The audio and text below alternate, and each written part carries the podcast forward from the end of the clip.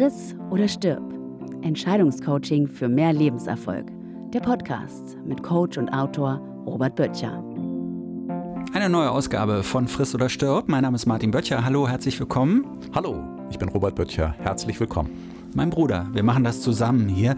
Robert, bevor wir loslegen mit dieser neuen Folge, heute geht es ja um den Alkohol, hatten wir ja letztes Mal schon angekündigt. Feedback hat mich erreicht zu Friss oder Stirb. Fand ich ganz interessant. Eine Freundin von mir hat das gehört und sagt, dass sie das wirklich richtig gut findet, wie wir an diese Themen rangehen und dass das sich so gut die Waage hält zwischen einerseits so Abstraktes und ähm, so wirklich diese, ja, so, so die Arbeitsweise eines Coaches, die wird so ein bisschen deutlicher und auf der anderen Seite dann auch immer wieder so konkrete Fälle. Fand ich, ja, fand ich ein gutes Feedback. Ja, das freut mich auch. Ich habe ja eine Seite, die tatsächlich immer sehr bei dem Abstrakten verhaftet ist, die in Theorien im Kopf hat. Das finde ich, musst du dir dann zugute halten, dass es äh, durch deine Fragen gelungen ist, dass wir auch immer wieder konkrete Fälle mit, mit einbeziehen in das Gespräch. Also ich finde meine Fragen jetzt nicht so brillant, muss ich an der Stelle mal sagen. Äh, ich bin schon der Meinung, dass du hier den Hauptteil der Arbeit machst und deshalb ist das ja auch dein Podcast vor allem und äh, freue mich aber, dass ich dich dabei unterstützen kann. Für mich ist eine riesige Unterstützung. Ich sehe es äh, als unseren Podcast und ich habe auch äh, die Rückmeldung bekommen von der Klientin, die ja insbesondere auch deine Fragen, deinen Interviewstil sehr gelobt hat. Hm, okay. Nehme ich jetzt einfach mal so an, auch wenn mir das schwer fällt. Ich habe übrigens immer noch nicht den Strengths Finder gemacht, den du hier vor einigen Episoden mir empfohlen hast und wo du mir den Zugangscode schon gegeben hattest. Ich muss immer noch meine Stärken herausfinden. Und ich glaube, dieses Annehmen von Komplimenten, das ist ganz sicher keine Stärke von mir. Nee, aber der StrengthsFinder wird dir dabei helfen, wenn du deine Stärken dir bewusst gemacht hast. Dann kannst du auch Komplimente in die Richtung annehmen. Und eine der besten Reaktionen bei so einem Kompliment, wenn man das bekommen hat, ist ja zu sagen, danke, freue ich mich, äh, das tut richtig gut. Also so ging es mir übrigens auch bei, dem, bei der Rückmeldung, die du gesagt hast. Ähm, ja, und ich bleib gespannt, äh, wann du den Strengths Finder machst, was dann deine Stärken sind und wie es dann mit den Komplimenten ist. Vielleicht machen wir darüber dann so eine extra Folge, weil das finde ich, finde ich eigentlich auch ganz interessant.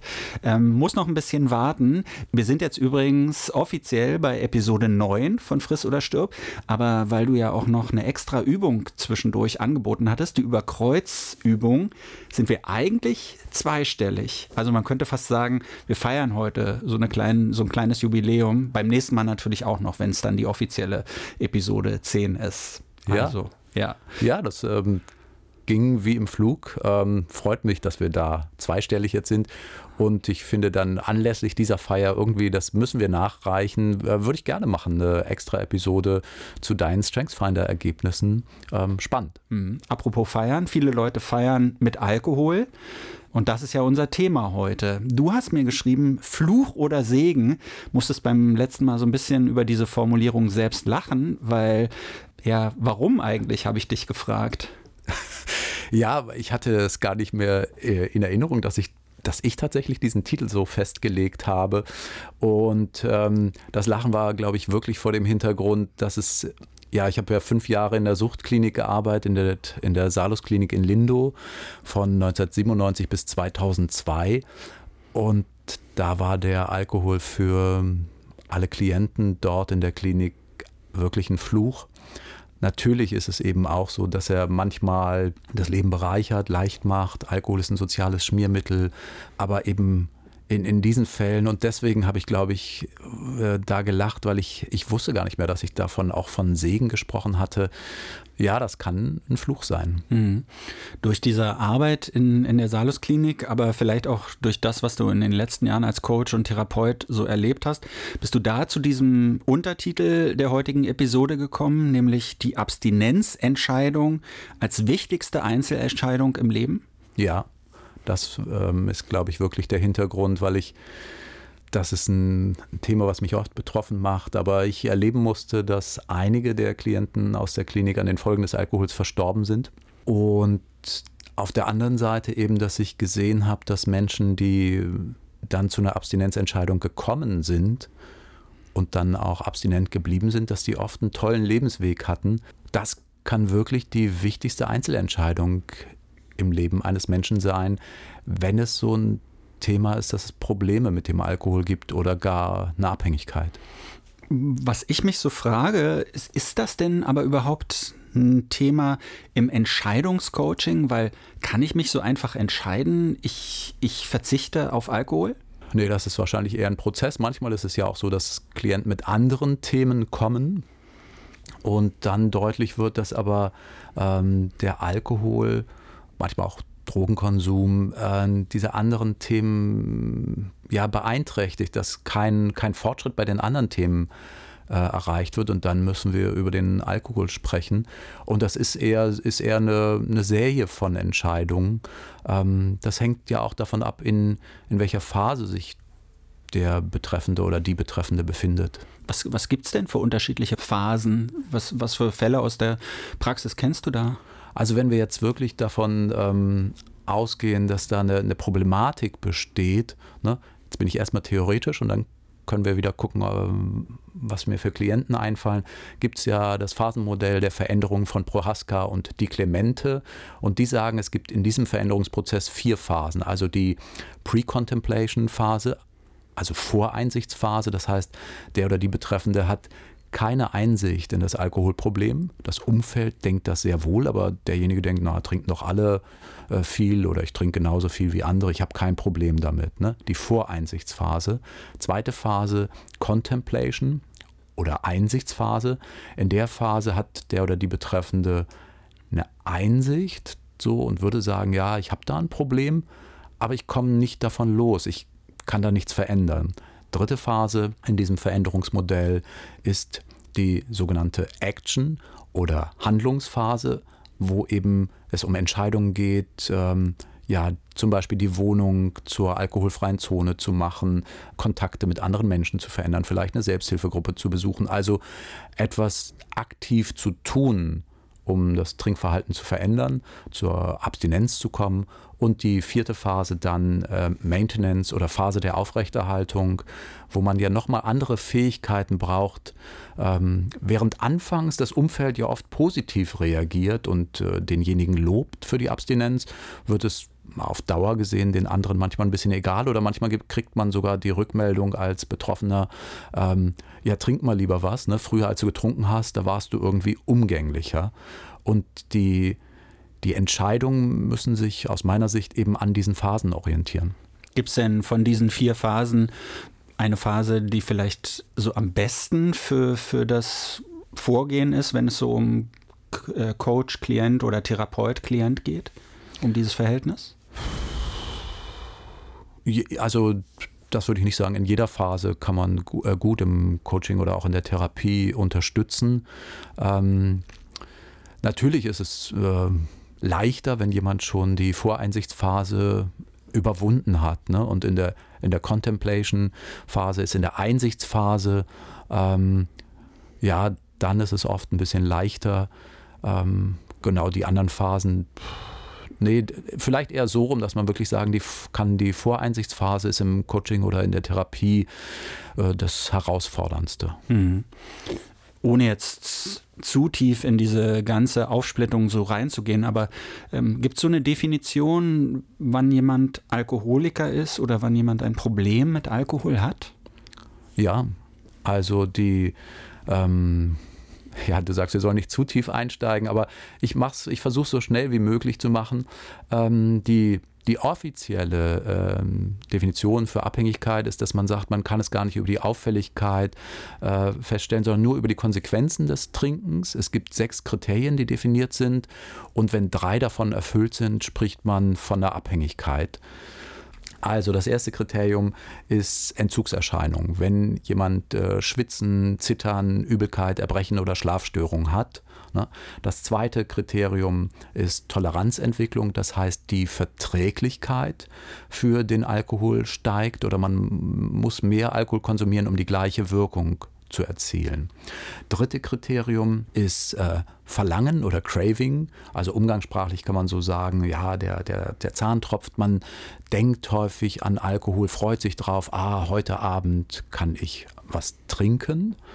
Dann gibt es das vierte Kriterium, äh, das ist fortgesetzte Konsum trotz schädlicher Folgen, ne, dass zum Beispiel ein Arzt gesagt hat, ja, hören Sie mal auf zu trinken. Fünfte Kriterium ist, ähm, ja, das ist manchmal ein bisschen schwer abzugrenzen zu depressiven Stimmungslagen, aber bedeutet Interessensverlust, dass also viel Zeit darauf verwendet wird, Alkohol zu besorgen, zu konsumieren und sich von den Nachwirkungen zu erholen. Und die anderen Interessen, die man ursprünglich hatte, weiß nicht, ins Kino gehen, ins Theater gehen, äh, Freunde treffen, Sport, Lesen, all das äh, nimmt immer weniger Raum ein. Und das sechste Kriterium ist ähm, Kontrollverlust oder verminderte Kontrolle. Also das bedeutet, dass ich mehr trinke, als ich ursprünglich mir vorgenommen habe und dass ich vielleicht sogar bis zum Rausch trinke oder bis zum Filmriss. Genau. Und wenn von diesen sechs Kriterien drei erfüllt sind, spricht man in der Psychologie oder Medizin oder Wissenschaft davon, dass eine Alkoholabhängigkeit oder eine Abhängigkeit vorliegt. Ich könnte auch noch eine, ähm, die, quasi die, die kürzeste Definition einer Dozentin, die ich mal hatte, kann ich auch noch geben. Die hat gesagt, wenn man morgens um sechs äh, auf nüchternen Magen zwei Flaschen Bier trinken kann, das sei aus ihrer Sicht äh, ihr Kriterium für Abhängigkeit. Ah, okay. Weiß man denn in Deutschland, ja, weiß man wahrscheinlich, ne, wie das mit dem Alkohol ist. Da gibt es wahrscheinlich diverse Statistiken zu. Ja, Deutschland gilt ja als gestörte Trinkkultur und wir haben in Deutschland ja rund zwischen, also bei den zwischen 18 und 64-Jährigen rund 1,6 Millionen Alkoholabhängige. Ähm, dann gibt es eine auch nochmal einen, einen deutlich höheren Millionenzahlen an Menschen, die Alkoholmissbrauch betreiben oder auch Alkohol gesundheitsschädlich konsumieren. Das ist ein unglaubliches Thema in unserer Gesellschaft. Ich könnte mir vorstellen, nach dem, was wir jetzt gerade eben gehört haben, ja, da sind sehr viele Menschen, die mit Alkohol zu kämpfen haben oder die ein Alkoholproblem haben, die Alkoholiker sind, die dann in der Folge wahrscheinlich auch andere psychische Probleme entwickeln oder vielleicht das auch gar nicht mehr auseinanderhalten können, wo es herkommt. Wie ist das bei dir in, in der Arbeit als Therapeut und Coach? Wie viele Fälle praktisch äh, ja, haben damit zu tun? Das ist wirklich ein erheblicher Anteil. Wenn ich es jetzt mal für meine Praxis schätzen würde, würde ich sagen, das sind ja vielleicht 30 Prozent äh, der Klienten, wo das ein Thema wird im Rahmen des Coachings oder der Therapie. Ich habe mal eine Statistik gelesen, da war es, glaube ich, sogar in Psychotherapiepraxen, dass bis zu 50 Prozent aller Klienten, ähm, die eben eine Angststörung haben, Depressionen, Zwangsstörung, also eine psychische Problematik, zusätzlich eine Alkoholproblematik haben. Und die kommen dann zu dir und dann geht es auch darum, dann auseinander zu klamüsern, was kommt vom Alkohol, was kommt vielleicht nicht daher? Oder wie geht man als, als Coach dann mit solchen Fällen um? Weil ich meine, das Thema unserer heutigen Episode ist ja die Abstinenzentscheidung als, als wichtigste Einzelentscheidung des Lebens. Es würde wahrscheinlich, stelle ich mir vor, so erstmal darum gehen, den Klienten dazu, die Klientin dazu bewegen, aufzuhören mit dem Alkohol? Na, aus meiner Sicht geht es ähm, darum, überhaupt einen Rahmen und einen Raum zu schaffen, in dem offen und vertrauensvoll gesprochen werden kann. Und das bedeutet eben für mich als ähm, Coach oder Therapeut, dass ich auch in diesem Fall nicht weiß, was die richtige Entscheidung für den Klienten ist und dass ähm, ich da eben keine moralische Position einnehme, sondern dass die, das Coaching und die Therapie ja ein Raum für Probedenken und Probehandeln ist. Ich kann das ja nicht wissen, was für denjenigen oder diejenige besser ist. Statistik hat keine Aussagekraft für den Einzelfall. Ähm, so ist das erstmal. Das ist aus meiner Sicht der, der erste Schritt, vertrauensvoll sprechen zu können. Hm. Und trotzdem aber die wichtigste Einzelentscheidung. Also das, das bleibt dir bestehen, ne? Ja. ist das nicht ein Widerspruch dann? Oder? Ja, aber genau das ist es ja aus meiner Sicht, dass die wirklich hilfreichen Perspektiven, ich glaube, ich habe das hier ja auch schon mal gesagt in unseren Gesprächen, sind keine Entweder-Oder-Perspektiven, sondern es ist ein sowohl als auch. Also es geht um Paradoxie, um die Vereinbarkeit scheinbar widersprüchlicher äh, Haltungen oder Sichtweisen. Und das ist für viele die wichtigste Einzelentscheidung und gleichzeitig äh, darf es jeder Klient für sich alleine entscheiden und äh, man, aus meiner Sicht darf man sich auch dazu entschließen, weiter zu konsumieren. Vielleicht kannst du noch aus deiner Arbeit, vielleicht nehmen wir uns mal so ein paar Beispiele vor. Äh, natürlich wie immer nicht, nicht identifizierbar die Fälle, aber vielleicht gibt es ein paar Beispiele, die du uns erzählen kannst, ähm, wo dann auch deutlich wird, warum das unter Umständen eine wichtige Entscheidung gewesen ist oder die wichtigste Entscheidung. Ja, ich, also fällt mir ein Klient ein und da ging es auch, das war so eine Verquickung um das Thema ähm, berufliche Selbstständigkeit.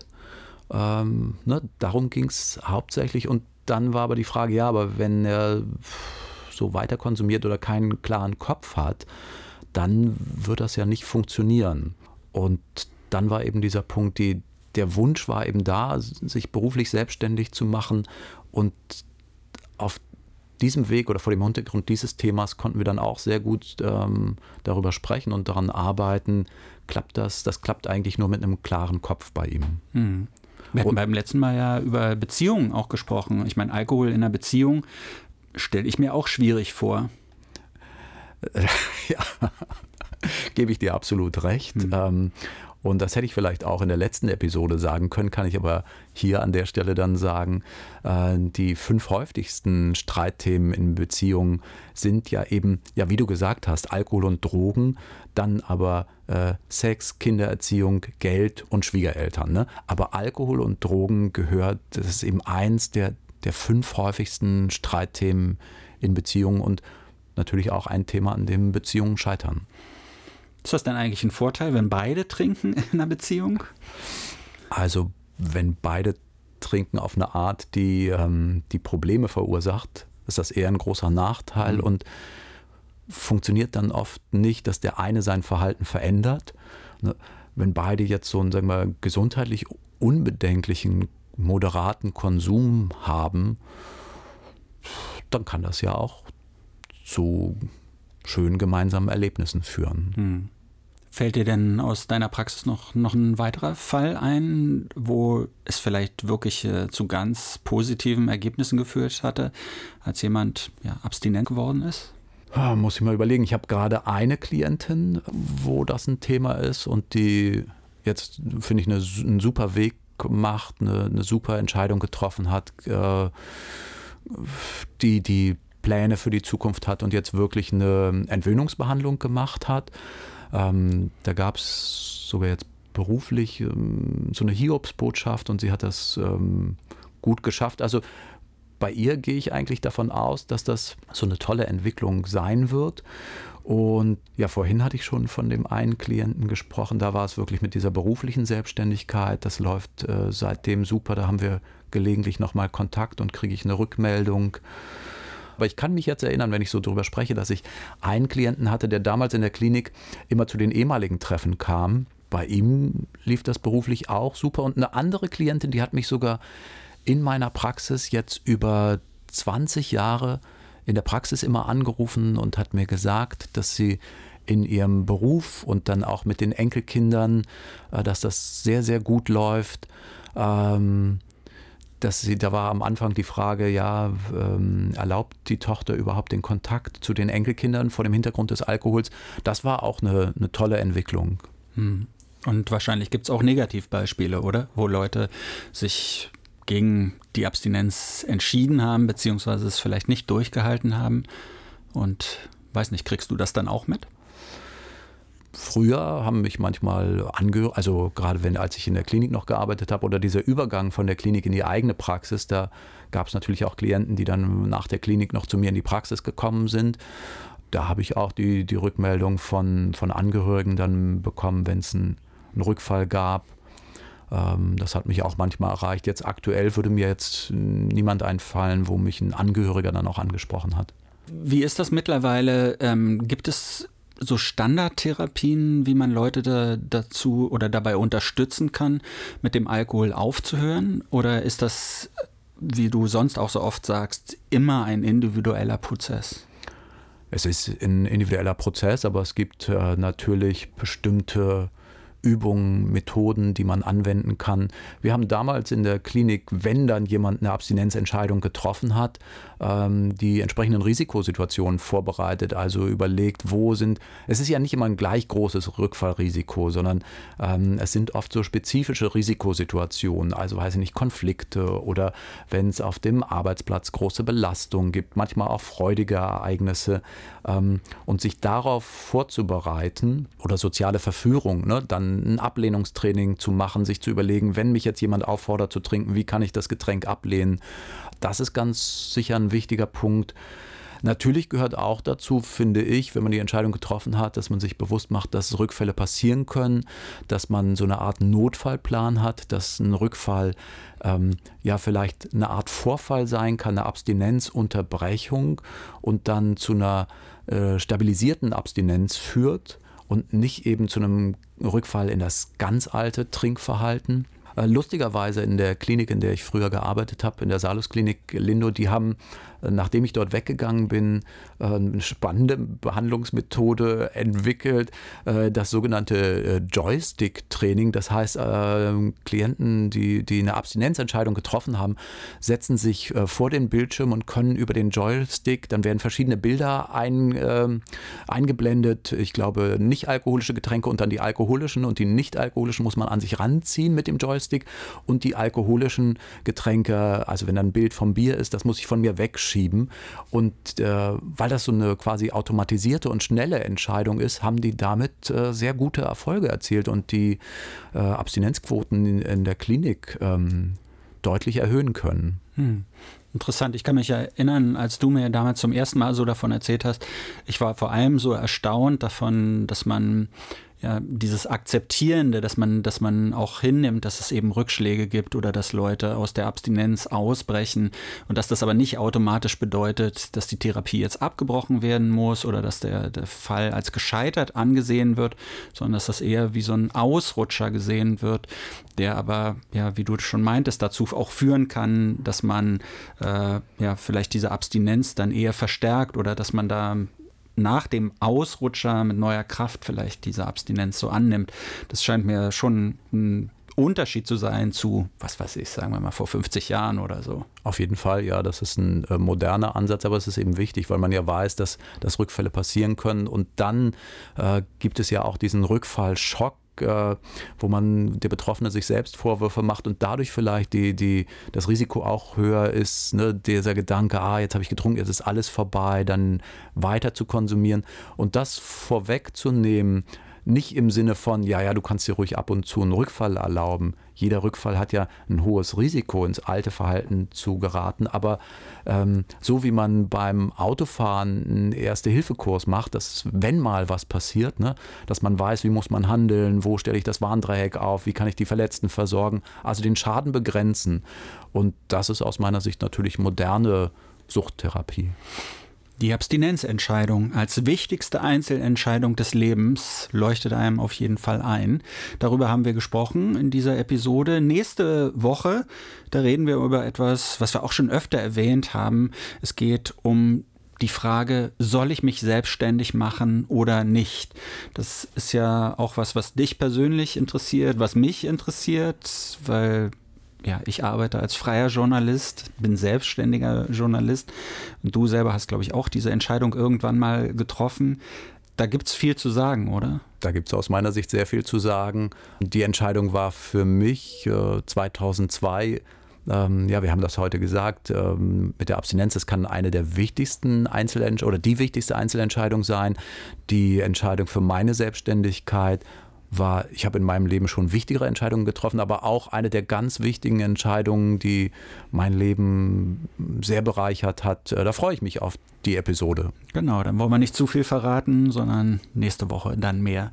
Vielen Dank fürs Zuhören. Vielen Dank fürs Zuhören. Das war Friss oder Stirb, Entscheidungscoaching für mehr Lebenserfolg.